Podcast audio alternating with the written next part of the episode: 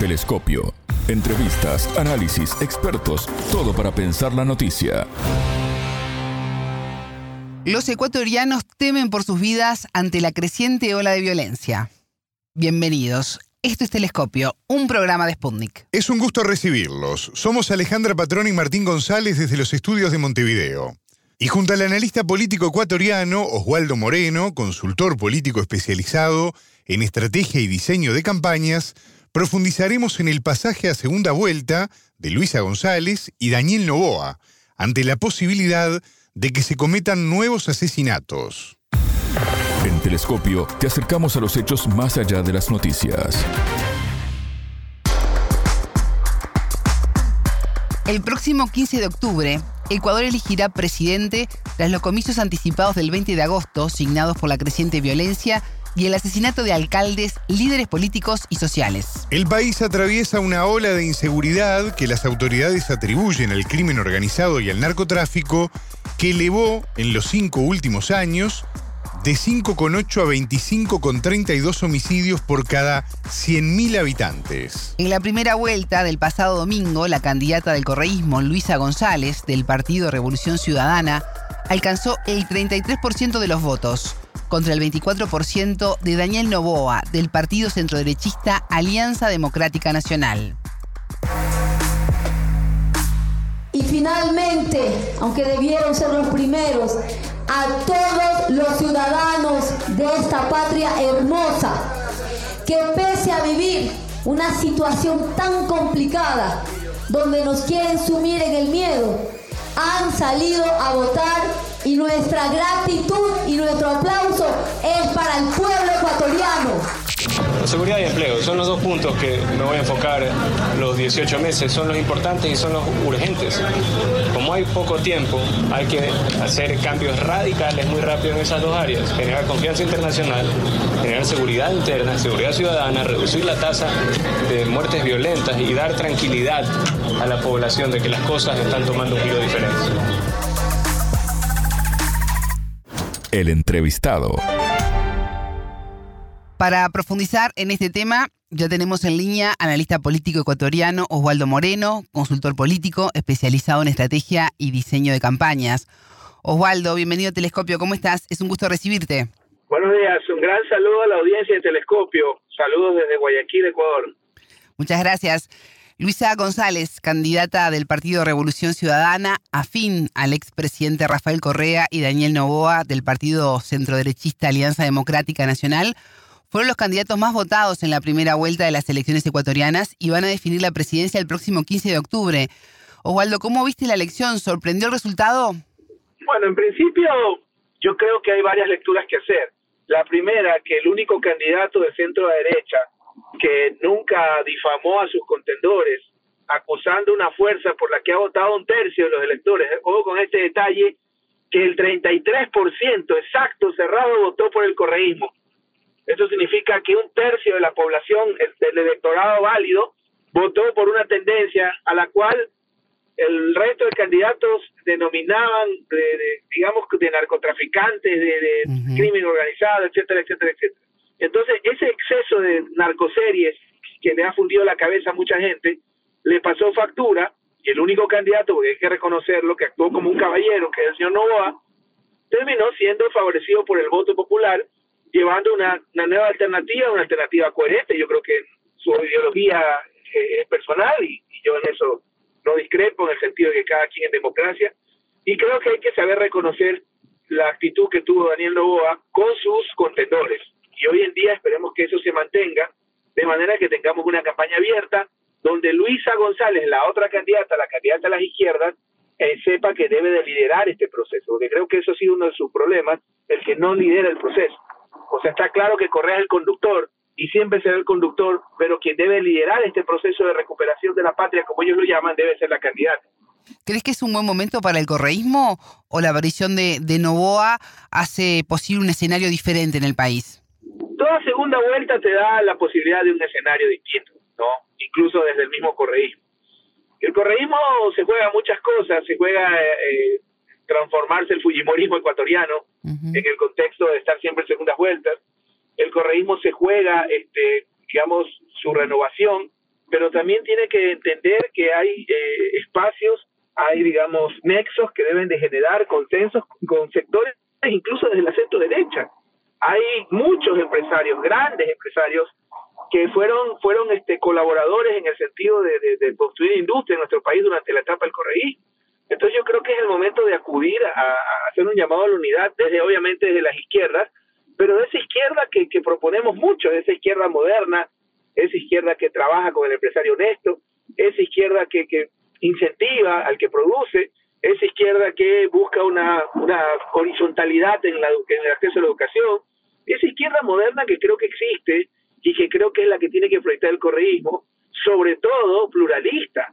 Yo creo que hay que respetar el, esta visión setentera, de pronto más que sectaria, que buscaba la pureza ideológica, pero estamos viviendo otros tiempos. No estoy hablando de cometer el, el terrible error que nos costó tanto que cometió Moreno, no de traicionar la Correa, eso es secundario, de haber traicionado principios, de haber traicionado tesis, de haber traicionado políticas que nos llevaron a una etapa interesante con todos sus errores. Si usted compara la etapa de, desde 2017 a la fecha, vivimos en un país más peligroso que México, más peligroso que Colombia y camino a ser de los más peligrosos del mundo. Entonces, eso creo que este resultado en primera vuelta y estas coyunturas tiene que hacer reflexionar a las izquierdas y fundamentalmente el correísmo, y Luisa González va a tener que este, liderar este proceso. Oh, lo, lo aclaro.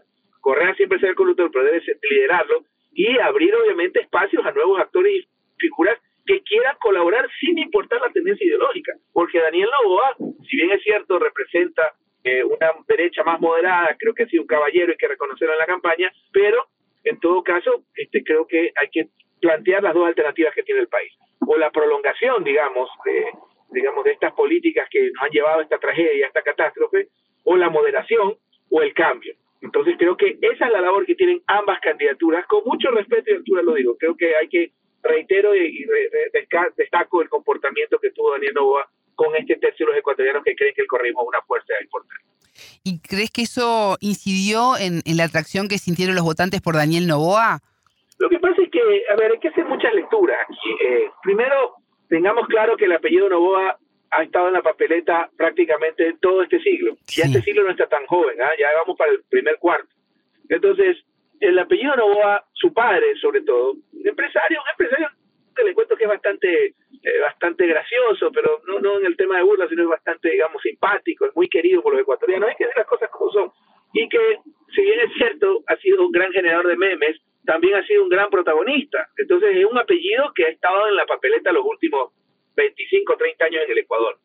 Es un apellido que representa un gran grupo y poderoso empresarial y esa también es la parte que creo que hay que reflexionar desde las izquierdas, ¿no? Este, hemos llegado a un punto en el país donde las opciones o es el, yerno del camarero más grande del país, o es el, el, hijo de un bananero más grande del país, o es el hijo del dueño de las telecomunicaciones, que, que yo no creo que sea un tema de discriminar a las personas, pero me parece que la construcción de los procesos de poder en el Ecuador tiene que ser encaminados de procesos políticos y no, no empresariales. Pero en todo caso son esas muchas de las lecturas que hay que hacer y tener claridad en quién representa qué. ¿Y cuáles fueron las fortalezas de Luisa González que la pusieron en la disputa electoral tras el balotaje? Lo que pasa es que hubo, existe, eh, y esto es importante comentarles a ustedes, sí. Hay un punto de inflexión, sí, hay un punto de inflexión terrible, terrible, que fue el, el asesinato cobarde y vil de Fernando Villavicencio, que fue un asesinato que nos llevó, lamentablemente se lo digo con tristeza y dolor, nos llevó a que se institucionalice la sangre, la violencia política en nuestro país. Esto previamente habían asesinado al alcalde de un puerto muy querido, un puerto muy grande en nuestro país, que es la ciudad de Manta, con, donde gobernaba, en una ciudad de 300.000 habitantes que para Ecuador es grande, donde gobernaba el alcalde más joven y mejor evaluado del país. Entonces, esta muerte de Fernando Villavicencio marca un punto de inflexión en la elección para mí en dos, en dos sentidos. Primero, usted podía discrepar con el el señor Villavicencio, pero era un orador extraordinario. Y el debate aparentemente habría tenido una gran incidencia en esta elección. Y segundo, marca un punto de inflexión en la primera vuelta por la serie de sospechas que generó y de especulaciones por la responsabilidad de este crimen. Del mismo modo, así como yo les planteo que las sospechas y la incertidumbre de este crimen en la primera vuelta tuvo incidencia, yo creo que las certezas en la segunda vuelta de este crimen también las tendrá. Y le digo por qué porque la segunda vuelta va a tener una duración de dos meses, que eso es muchísimo tiempo. Adicional a aquello, debemos tomar en cuenta que a mí yo soy enemigo del tutelaje, el intervencionismo, pero el FBI ha sido invitado para la investigación. Sí. Y hay algo que yo debo reconocer, los gringos son serios en ese sentido. Allá no es como en Ecuador por un meme, te, acá por un meme te vas preso. Acá por un video de WhatsApp o un TikTok te abren una excepción fiscal. Entonces yo sí debo reconocer que los gringos son serios en ese sentido. Y si hay este, elementos concluyentes de la responsabilidad intelectual del crimen del señor Vicencio, yo creo que eso también va a ser incidente porque pues, desde mi punto de vista no fue un crimen político, sino por otras razones. Osvaldo, eh, ingresamos tras conocerse los dos candidatos a la presidencia en Ecuador en tiempo de concretar alianzas. ¿Qué se puede adelantar de cómo se irá moviendo la balanza y hacia dónde se inclinará? El país vive una, una situación que no solo es de seguridad. La Argentina en el año 22 tuvo un egreso, digamos, una salida de 60 mil personas que dejaron el país permanentemente. La Argentina tiene el triple de población que el Ecuador y casi 10 veces su extensión territorial. El Ecuador solo en el año 2022 tuvo una salida de 100.000 personas por las vías formales y se calcula una cifra parecida por las vías informales. Es decir, salieron casi 200.000 ecuatorianos del país. Entonces también hay una crisis migratoria y sobre todo una crisis económica. Yo le cuento desde el ámbito personal, también con mucha tristeza, yo ya perdí la cuenta de amigos asesinados sin antecedentes penales. Le voy a dar la, estadística macabra de que el 87% de las víctimas de sicariato, que es una brutalidad, son personas que no han tenido ningún tipo de antecedente penal. Y también, del mismo modo, perdí la cuenta de la cantidad de amigos que llaman a despedirse cada semana, cada día, porque dejan su país. Y no le voy a negar que las sobremesas de mi familia y de mi propia familia hemos discutido la posibilidad de dejar el país, lo cual era algo impensable y es una discusión que se genera con mucho dolor. O sea, yo le podría afirmar que ya tenemos desplazados por la violencia en Ecuador, especialmente en las ciudades del interior como Quevedo, una ciudad maravillosa que está tomada por el narcotráfico, y Esmeraldas, que era el centro vacacional más fuerte del país. Hoy, la gran mayoría de la población está desplazándose por la violencia a ciudades como Guayaquil y Osvaldo, y esta terrible situación que tú relatas en primera persona, ¿puede comenzar a cambiar a partir del próximo 15 de octubre? Mire, le voy a contar pues, anécdotas, bueno, que no, no suelo hablarlas a medios locales. Por mi trabajo de consultor político, yo llevo 20 años y he trabajado en plazas calientes, pero cuando yo trabajo en una plaza caliente, yo trabajo en fronteras, por decirlo. Sí. Pero en las plazas calientes en las que yo he trabajado, este, generalmente uno como consultor político internacional va con seguridad, va con blindado, va con a un hotel cinco estrellas, tres días y se regresa y chao. Entonces, el vivir aquí, por ponerle un ejemplo, da lo mismo el lugar al estrato o la clase social. Usted puede ser víctima de un sicariato o de una bala perdida, o lo que llaman un daño colateral.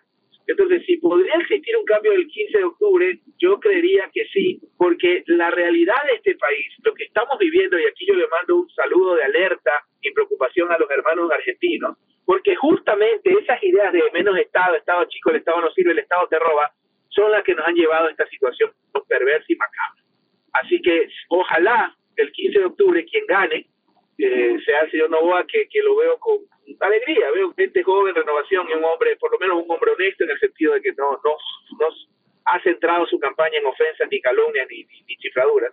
Pero en todo caso, ojalá el que gane, más allá de que quisiera yo que gane, porque creo que es evidente que yo creo que yo votaré en defensa propia con espíritu de clase, pero al margen de eso, ojalá quien gane, de alguna forma, entienda la importancia de lo público, porque va precisamente el abandono de políticas públicas de seguridad, la inacción total y absoluta en la ejecución del presupuesto del Estado, que no llega al 2% cerrado el semestre, creo que son las consecuencias de esta catástrofe que estamos viendo. Así que si quien gane o quienes ganen entienden que este es un tema de Estado, Estado y más Estado, porque precisamente la ausencia de Estado es la que el Ecuador nos tiene así, yo creo que el Ecuador le da mejor y espero, es lo menos que pueda esperar. Osvaldo, vamos a recordarlos a los oyentes que las elecciones del pasado domingo en Ecuador fueron anticipadas tras la decisión del presidente Guillermo Lazo el pasado 17 de mayo de disolver el Parlamento, el Poder Legislativo y convocar a, nuevos comicios mediante el mecanismo constitucional denominado muerte cruzada. ¿Cómo queda parado en todo esto Lazo? ¿Cómo lo recordará la historia? Eh, el problema de Lazo ya no es la historia, sino el presente, porque el debate que puedo tener con usted ahorita no es si Lazo llega, cómo le van a recordar de aquí a octubre, sino si yo llego vivo de aquí hasta el 15 de octubre, cualquier ciudadano común y corriente. Pero hay algo que se lo tengo que decir. creo que Lazo salió muy bien parado porque su partido, más, más que su partido, su tendencia o quienes lo aupan y todavía lo respaldan, obtuvieron el segundo bloque más grande de parlamentarios, que es este, el movimiento Construye. Y entonces, la democracia es eso, ¿no? Cosa que para mí no importa si son inentendibles, yo no tengo que pretender tener la capacidad de sobreponer mi pensamiento o mi análisis por sobre la voluntad popular, pero yo sí tengo que decirle que Lazo acaba de obtener algo increíble, un bloque parlamentario de más de 24 asambleístas, lo cual es, era impensable. Olo, tú decías, bueno, tanto la población como yo estamos viendo si, si seguimos vivos, ¿no? De aquí al 15 de octubre, ¿van a cometerse más homicidios? ¿Esa es la sensación que se tiene por parte de la población? Cuando empezó el gobierno de Lazo, o dicho de esta forma, cuando terminó el gobierno de Correa, el Ecuador tenía un promedio de 5.4 muertes violentas, competía con Uruguay y con Costa Rica, los países más seguros de la región. Hoy Argentina es el más seguro, tiene cuatro muertes violentas, o uno de los más seguros. Cuando empezó el gobierno, terminó el gobierno Moreno, que empiezan estas políticas, digamos, de recorte, la cifra de muertes violentas eran 12 por cada 100.000 habitantes. A partir del primer año de Moreno, las cifras subieron a 20 y a partir del segundo quedaron en 24. Y todo apunta que este año se va a cerrar con 40 muertes violentas y muchas de las ciudades del Ecuador van a estar entre las 10 o 5 ciudades más violentas del planeta, lo cual era impensable. Solo el hecho de ser más peligroso que, que, Colombia y México era, era una cosa que simplemente era invivible, impensable y ni nuestras peores pesadillas. Así que, bueno, pues si se mantiene la tendencia, lamentablemente sí, seguramente sí, porque el Ecuador tiene un problema grave, digamos, de inseguridad, precisamente porque no hay políticas públicas, ni, ni estrategia, ni, ni quien las lidera, ni presupuesto. Digamos que estamos en manos de la nada, de la mano invisible. Así que aparentemente sí, pero insisto, ojalá que el nuevo gobierno, sea quien sea, logre los acuerdos y consensos pertinentes para resolver esta situación. ¿Y qué desafíos tendrá más allá de la seguridad quien se convierta en el nuevo presidente de Ecuador? Primero, establecer la gobernabilidad y despojarse del, digamos, del, de la muletilla de la, de la transición. Es decir, hablar tanto de que no es un gobierno corto, lo cual creo que es un peligro para todos nosotros, porque este gobierno, el que se avecina, no puede, no tiene tiempo que perder ni excusas que, en las cuales apararse. Entonces debe de tenerla, por supuesto que sí. Este país en dos años se transformó en lo que es en materia de seguridad. Así que creo yo que si toma las medidas pertinentes, podría de alguna forma empezar el camino para salir de esta crisis espantosa. Ya en los minutos finales quiero consultarte porque la ciudadanía a su vez decidió en un plebiscito detener la explotación petrolera en Yacimiento Yasuní, ubicado en la Amazonía ecuatoriana. ¿Qué análisis haces de esta situación? Bueno, eh, es, una, es una causa ambientalista, una causa nacional. Yo no creo que haya eh, alguien que se pueda endosar esa, ese triunfo, pero también es muy romántica en el contexto, y yo soy ecologista, que la infraestructura montada en esa, en esa zona es más o menos de aproximadamente 500 millones de dólares y yo como buen, digamos, peronista que soy, conceptualmente hablando, creo que los recursos naturales son fundamentales para apuntalar recursos para iniciar el proceso de industrialización. Entonces, en ese escenario, este, a mí me da gusto, digamos, por, por quienes encabezaban la causa, pero sí me preocupa ya la parte real, la parte, eh, digamos, de la realidad, porque solo desmontar esa infraestructura en un país como el nuestro va a ser complicado, sumado a todos los acuerdos que vamos a tener que dejar de tener con petroleras y cosas así por el estilo, ¿no? Entonces, a mí sí me preocupa esa situación. Yo siempre lo dije en la opinión pública, no es que esté contra la naturaleza, pero hay muchas cosas que, que, resolver ahora a partir de esa, de esa decisión, porque vamos a recibir este, no los 1.200 millones que plantean algunos, pero por lo menos sí un promedio de 400 millones, que es muchísimo por una economía como la nuestra. Osvaldo Moreno, consultor político especializado en estrategia y diseño de campañas, analista político ecuatoriano. Muchas gracias por estos minutos con Telescopio. Gracias a ustedes. Gran abrazo a la República Oriental del Uruguay. Más allá de los titulares, analizamos los temas candentes. Uno de los asesinatos que más conmocionó al país fue el del candidato presidencial Fernando Villavicencio el pasado 9 de agosto, a tiros, tras participar de un acto político. Sobre este tema en Telescopio consultamos al sociólogo Decio Machado, consultor político español radicado en Ecuador. Momento de análisis. Bueno, yo creo que el plan de seguridad del presidente Lasso ha fracasado eh, por todos los lados, es decir, que mm, no ha tenido ningún logro eh, consistente, digamos, en materia de seguridad. Es más, es decir, cada vez es mayor el indicador de inseguridad, eso crece permanentemente en el país y en esta situación, eh, digamos, la política de seguridad del gobierno es un fracaso, es decir, escrito con letras mayúsculas cada una de sus, de sus letras. En segundo lugar, me parece que hay un elemento que es fundamental entender aquí y es que hay, eh, digamos, una penetración del narcotráfico dentro de la estructura estatal, dentro del sistema judicial y dentro también de las fuerzas de orden público. ¿sí? En este sentido, eh, digamos, el Ecuador estaría al borde de ser un Estado fallido, utilizando los términos, es decir, con los que se ha definido este concepto, y mm, a su vez, eh, digamos, el propio asesinato de Fernando Villavicencio es un asesinato que deja mucho que desear.